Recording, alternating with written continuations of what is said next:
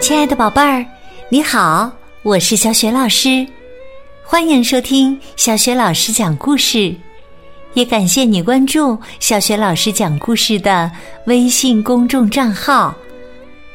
下面呢，小雪老师继续为你讲《宗姑姑的生日》下集。这个绘本故事书选自新喜悦童书出品的《艾莎贝斯克百年经典绘本系列》。好啦，故事开始啦！宗姑姑的生日下集。这时啊，蓝伯伯明白了，拉瑟玛雅拿走了宗姑姑的裙子，是为了穿在身上隐藏自己的身份，这样。他就可以神不知鬼不觉的进到房子里，想偷多少东西就偷多少东西。于是蓝伯伯赶紧去找警察报案。警察说，他刚刚还在街上见过宗姑姑，他认得宗姑姑的帽子、披肩和裙子。不过，他看起来比平常瘦了一点点。警察和蓝伯伯一下子就明白了，那个人肯定就是小偷，因为宗姑姑一直都在家里躺着呢。他们正在讨论这件事的时候，邮政局长来了。他说。他刚才看到一个女人，一开始他以为是绿姑姑，但她走得太快了，还撑着伞，所以他没法看清这个女人的脸。不过，奇怪的是，这个女人穿着棕色的裙子，绿姑姑从来都没有穿过棕色的裙子吧？这时啊，他们三个人都明白了，一定有两个小偷。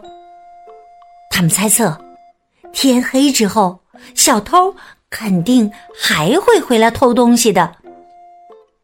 于是，警察和邮政局长在街口守着，蓝伯伯带着小点点、皮特和洛塔在街尾守候。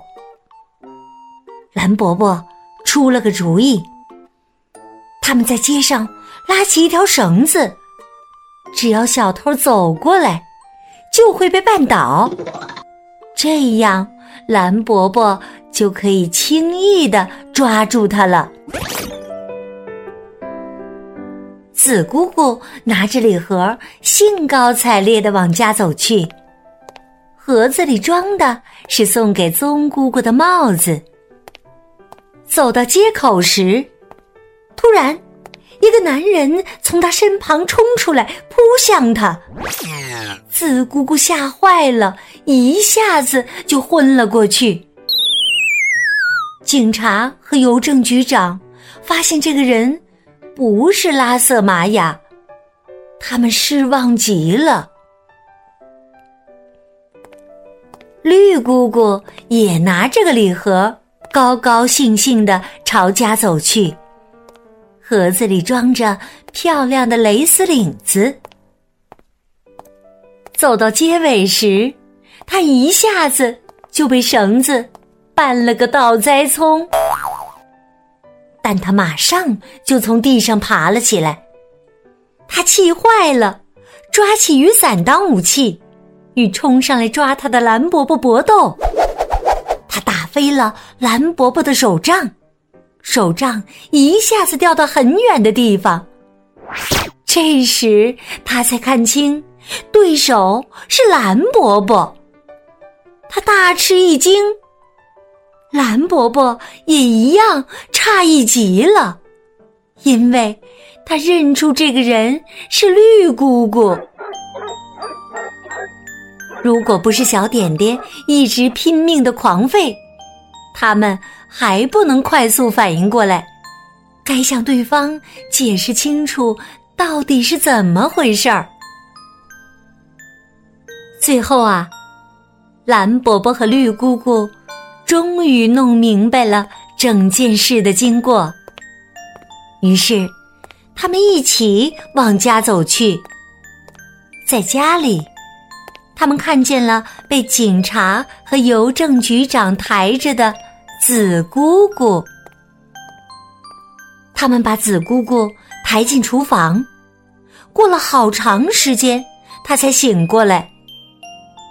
经过解释，警察、邮政局长和紫姑姑终于也明白了整件事的原委。但是，宗姑姑这时还在自己的房间里，他急不可耐的想知道，他们到底有没有抓住拉瑟玛雅。过了一会儿。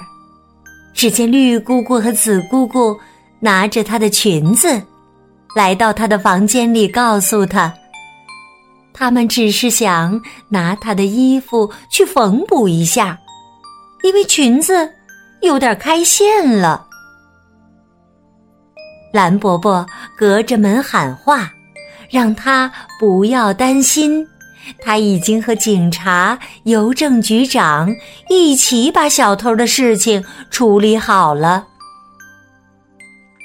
宗姑姑好奇的快要爆炸了。要不是洛塔悄悄告诉他，这一切都是个巨大的秘密，到他生日那天就会揭开谜底，他根本就平静不下来。宗姑姑的生日总算到了，这是有史以来最成功的一个生日了。洛塔给宗姑姑织了一个锅垫儿，当然是偷偷织的。皮特送了一个自己做的蛋糕铲，可想而知，宗姑姑最喜欢的就是他们的礼物了。他们装扮成一年四季，朗诵诗歌的表演也非常成功。蓝伯伯从糕点师那里订购了一个水果篮点心，水果都是杏仁蛋白糖做的，不过它们看起来就像真的一样。蓝伯伯一边朗诵他的诗歌。一边把那个篮子递给宗姑姑。诗是这样写的：秋天时节，庄稼金黄，水果香甜，新鲜饱满，请你接受我捧到你面前的秋季果实。但就在这时。有几个杏仁蛋白糖做的水果掉到了被子上，因为皮特和洛塔站不住了。为了看起来更像天使，他们必须单腿站立。他们身体一晃，洛塔靠在了蓝伯伯身上，水果点心就滚落了下来。不过。这是整个生日唯一的小插曲，其他的一切都很顺利。宗姑姑坐在床上喝咖啡的时候，街上突然传来了音乐声，那是警察、邮政局长和糕点师在演奏。乐曲的名字叫《像雷声兄弟一样》。震撼，音乐真是美妙极了。他们以前总是在星期天晚上练习这个曲子，今天呢，他们特意为了宗姑姑吹奏起来。所以，这真是一次特别成功的生日庆祝你说呢？